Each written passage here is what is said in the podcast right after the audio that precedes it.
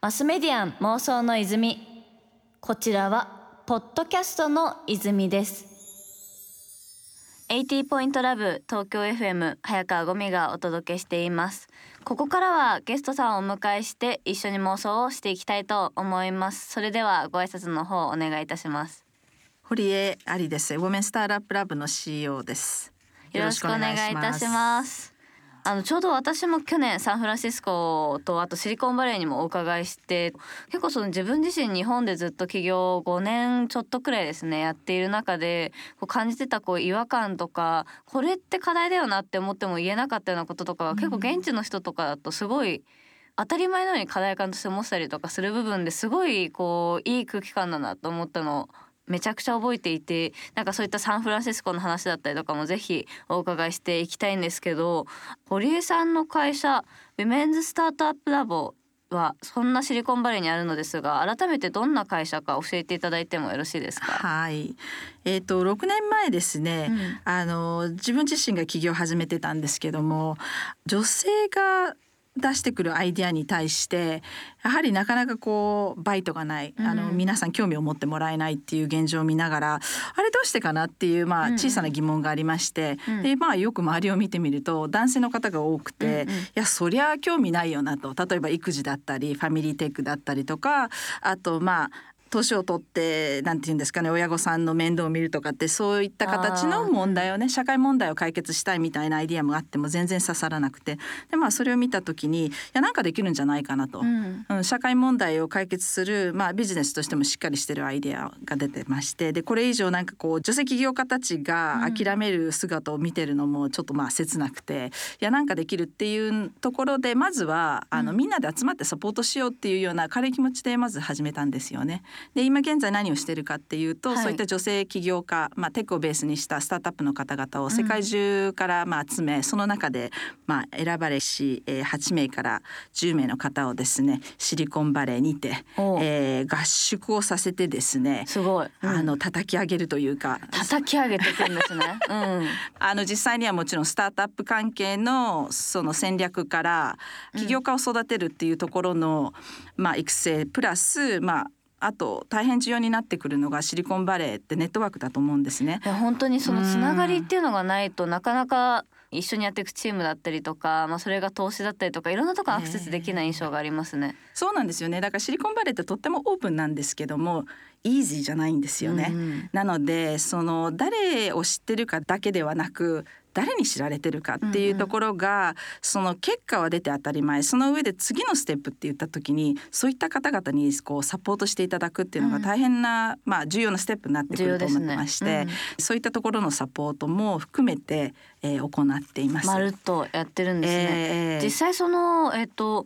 私もシリコンバレー行って感じたのが結構今でこそこう女性の数がだったりとかその男女比がっていうことがすごい課題化されてるなという部分はすごい感じるんですけどその起業された当初というかこの Women's Startup Lab を立ち上げた当初っていうのはどういう空気感だったんですかね？まだ全然今と比べると。違いますね、うん、なんかもう実際に Women's Startup Lab っていうものを始めてすごく驚いたのが、はい、いかにその女性起業家一人一人がいろんなセクハラに遭ってるっていうのをより知らされたっていう、まあ、現実があって。ってその MeToo ムーブメントがあってセクハラがどうとかっていうことで始めたわけじゃなくて、うん、本当に女性起業家、ね、そうそうそうそう、うん、女性起業家のアイデアをもっとテクノロジーっていうところあるいはマーケット広めていくニーズを埋めていくっていうところで見てたんですけど始めてみるとその男性にはないチャレンジっていうのが一つ二つじゃなくて山のようにあるっていうのを知って。て、まあ、ちょっとびっくりして、正直そのビジネスと違うところでハードシングスをこう持たなきゃいけないみたいなのがちょっといやもっと違うところにこう時間とかリソース割きたいのになって思っちゃう気持ちありますもんね。その通りです。ねみんなと集まると、実は自分だけじゃなかったっていう、うんうん、でそれに対してどういっったことをしていかにそういったまあ余計な問題をですね、うん、早く解決していくかっていうことが一つと、はいうん、あとその梅スターラップを始めて面白いなと思ったのが、うん、普通アクセレレーターとかってあの企業初めて始めた人とかが入るんですけどう、ね,、ちは結構シリアル。あっていうと一度もうやられた後にというか。そうです。何度も起業されてる、まあいわゆるプロですよね、はい。そういった女性の起業家たちがうちに来るようになってでなんで来たのかっていう話をすると、今までその女性っていうところに何もこう疑問を持たずやってきたけど今振り返ったら自分らしいそのリーダーになれてなかったとかビジネスの社会って自然に戦って競い合うっていうのがベースだと思われがちなんですけども、実際その別に戦うことが唯一のその上に上がる結果を出す方法ではなく、よりコラボティブに、まあ、サポートしながらみんなのアイデアを出しながらまとめていくっていう方がその結果が出るっていうことも出てるわけですよね。はい。どうしてもその男性的なリーダーシップっていうのは俺についてこいっていうのが主流になってしまって、その女性リーダーがみんなをまとめながらみんなを持ち上げながらっていうアプローチをしたいあるいはしてる時にリーダーとして認められなかったりとか、結果は出ててもいや君もうちょっとそのリーダーシップを取った方がいいよとか言われるわけですよね。結果が出てても。うんうん。その男性が悪いとか男性に対してのその敵っていうん。じゃなくて、いや気がついたら自分を失ってたと。うん、自分らしくないなと。そうですね。でその中で他の女性起業家たちに自分と同じような思いはさせたくないっていうふうに、あの上がってこられる女性起業家たちはい。がうちに集まり、うん。あの自分も変えていきたいし他の女性起業家たちにも教えたいしサポートしていきたいって言ってわざわざ入ってくるんですよね。へー。マスメディアン妄想の泉東京 FM マスメディアン妄想の泉今夜はゲストにシリコンバレーで女性起業家大賞のプログラムを提供している堀江ありさんをお迎えしています。じゃあもう大学以降はずっと英語圏にいらっしゃる感じなんですか？そうですね。あのずっとカリフォルニアなので、はいあずっとカリフォルニアなんですね。そうなんだからアメリカっていうといやカリフォルニアは特別だからってよく言われるんですけども、南カリフォルニアの方に行きましてで就職があの IBM で決まったもので、はい。うん。それで初めてそのノースカリフォルニアつまりシリコンバレーの方にうん。行くことになったんですよね。なるほど。じゃあ実際そのアメリカの IBM に就職してでその後はどうやってそこからこうスタートアップってものを意識され始めたんですかね？そうですね。あのまあ IBM っていうのは大きな会社なので、はいい、ろんなことを教えてもらったんですけども、なかなかこう自分が手をつけて何かを作るとか体験をさせてもらう、経験を積むっていう意味ではどうしても限られててでスタートアップに行けばいろんなことをさせてもらえるだろうと思って、それでまあ IBM を出まして、はい、でそれで何社かこう回りながら、まあ、若くても上の人がどんどんこう上げてくれるわけですよね。うんうんうん。いや面白いなと。でマーケティングもあマーケティングずっとやってたんですけど、はマーケティングもどんどんそのデータをベースにうん。自分がやったキャンペーンとかその反応っていうのが全部分かってくる。確かにすぐに数字で見れますもんね。ね。まあスタートアップで経験をさせていただきながら、はいうん。いやこれはもっとなんか面白いものがあるんじゃないかと。で自分で起業を始めようと思ったのはあの一旦結婚して子供が生まれた後にいやここまで他の会社のために仕事をして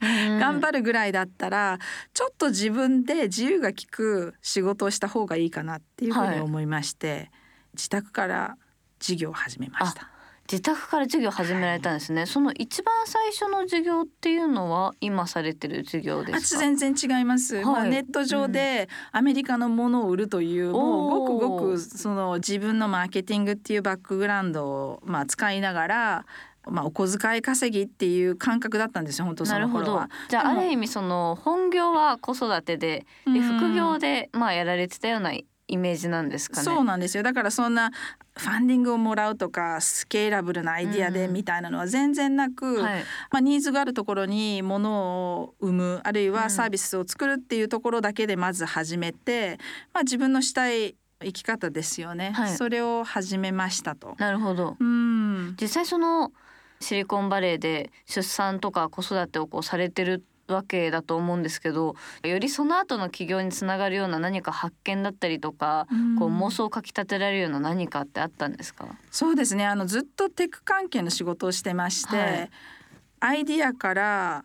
実際にプロダクトにするっていうところをやってたにもかかわらず、うん、母親になっていざその子供を学校に入れたりとかし始めると、うんうん、なんとまあアナログな世界だと。あシリコンバレーにいながらこんなアナログな世界が存在してたんだっていうのすごくびっくりして、はい、それは実際その子育てのさまざまなサービスとか例えば入学の手続き含めこういろいろな公共サービスいろいろがローテクだったというか。いやもうショックでしたね。あの例えばプリスクール、まあ、子供を幼稚園に入れさして、はい、そこに来てるお母様方の E メールアドレスがですね、うん、ハーバードスタンフォード MIT コロンビアとかすごいバックグラウンドのお母様方が子供を送ってってるようなところではい、みんなこうコキコキとこう、はい、ファイルというかフォームを全部マニュアルで書いてて遠足っていうかフィールドトリップっていうんですけど、それをするたんびにまた同じフォームをこう手書きするっていうのをこう続けながら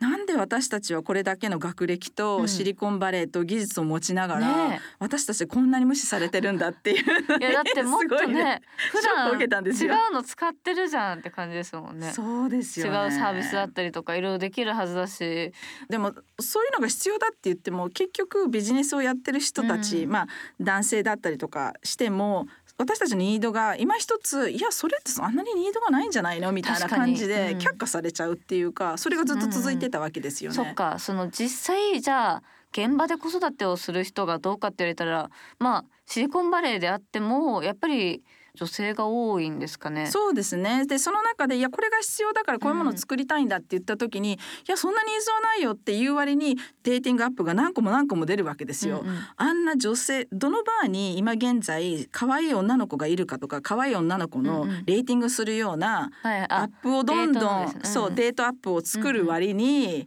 なんで育児系のアップ一つ作れないんだっておかしくないと思いますね。うん、確かに結構今ねデーティングのそのアプリっていうのは本当に増えてるけど確かにじゃあそれで子育て周りだったりとかに関しての何かアプリだったりとかサービスが出てるかって言われたらいや多分そうじゃないんだろうなというニーズもあるし、うん、お金もすごいあるし、まあ、確実にいますからねボリュームゾーン、ね、そうです。子供の数だけいるはずですよね。そうなんですよ。それでもそういうアイディアが、うん、あの出てもやっぱりピックアップしてもらえないし、はい、作ってもらえないっていう現実がね。しかもそれがこう子育てとかでこう忙殺されていく中で消えてってしまうアイデアだったりしたらすごくもったいないですもんね。うんうん、確かになんかそれがこう今やられてる授業のまあ原点になられてるんだなって部分感じますね。マスメディアン妄想の泉でも実際その今やられてる授業その立ち上げてみてどんな反響がありましたか？そうですね。あの、うん、なんかその時私40だったんですよね、はい、40で何かをスタートするって皆さんこう、うん、いやもうこの年齢だからって思われるかもしれないんですけど年齢なしに、うん。今やりたいことやれることってなんだろうっていう問いかけの中でやってもいいよっていうのがシリコンバレーの空気なので、じゃあやってみようかなって始めたらどんどんどんどんそのやってみるとわからないところに他の人がどんどん新しいアイディアをくれたり手を差し伸べてくれたりわからなかったけども周りがそんなにしてくれるんだっていう、まあ、環境だったのかもしれないですし、でアイディア一つがどんどん膨らんでってで仲間もできてっていう、まあ、スノーボール上ですね、はい、あの雪だるま式っていうんでしょうか、うん、そういう形で大きくなったのがあの現実で実際に本当に驚いてます。いやね確かにその実際最初はまず自分がこう課題があるんじゃないかってところからスタートされてそこまでこうどんどん雪だるま式に大きくなってきて、でもやっぱりそれだけこう課題感持たれてたりとか関わりたいってね思ってる人がたくさんいるんだろうなって感じますね。で実際こう私自身、まあ、今日本で女性として起業をしてるわけなんですけど正直自分としてもその今後国外に出ていくんじゃないかなっていう気持ちがなんとなく漠然としてありましてなんかそういった中でこう今後堀江さん的に日本の女性が国外に進出して何か事業をやったりとかなんか実際その辺りに関してこうどういったところからまずスタートしたらいいのかみたいなのを教えていただいてもいいですか？そうですね。あの私の、まあ、メンターたる人がい。つも言ってたのが、はいうん頭の中で考えてても何も起こらないからとにかく毎日行動をとる、うん、で行動をとる中で人に伝えろっていうことをすごく、うん。うん、あの言われまして人に伝えると、思いもよらないところからまあ新しいソリューションを教えてもらったりとか、うん、あそれだったら僕できるよとか、はい、あそれできる人知ってるから相談してあげる。ってでも何も言わないと何も始まらないので、うん、とにかく発信するっていうことを1日の30%から40%に使いなさいっていうふうに言われたんですね。すごい。30%から40%って言うと結構多く感じますね。うんそうですね。だから何やってんだろうって思ってても、うん、例えばブログを書いたりとか、はい、そういうスタートアップのコミュニティで投げかけてみるとか、うん、ぶつける中に新しい発見もあるし、はい、そのまあある程度成功した会社を外からメディアを通してこう聞いてるとわすごいいいアイディアがあの人があって、うん、成功したんだなってもうなんていうのシンデレラストーリーじゃないですけど、見えちゃいますよね。ね見えちゃうんですけど、きっと最初のアイディアっていうのは全然違ってて、はい、その話しながらぶつけながらピボットしてったと思うんですよね。確かにこう細かく細かく方向調整をして最終的に至ったアイデアでドンといっただけであって、その原点の原点で言うとその形だったとは限らないですもんね。そうなんですよねだからあの私たちも起業家によく言うのが自分のアイディアに惚れ込むなと。はい、アイディアに惚れ込むんじゃなくて何を解決したいのか何の問題を実際に解決して社会に貢献したいのかっていうところが原点で、はい、その原点が揺らがなければ自分のそれを解決方法としてアイディアってあるんですけど、うん、それをどんどん捨ててってもいいっていうことを自分で決心しないとアイディアにこだわっちゃって、うん、実際にこだわっちゃってそうなんですよね。うん、で結局ソリューション自分がこだわりすぎてマーケットが必要でないソリューションにこう無駄な時間と思いをつぎ込んだりしてしまうので、まあ、英語で言う「It's not for idea、はい、It's about the problem that you wanna solve」まあ、解決したい思いのある問題を、まあ、しっかり見つめてどんどんどんどんピボットしていきなさいっていうことが、まあ、重要になってきます。はい、確かに何を課題だと思って何を解決していきたいかっていう部分がまあ最終的な目的ですかこう目的と手段を入れ替えないようにというかあくまでこう解決すべき課題にフォーカスしてやっていくっていうのがもしかしたらこう起業だったりとか自分のやりたいことをやるためのポイントなのかもしれないですね。マスメディアン妄想の泉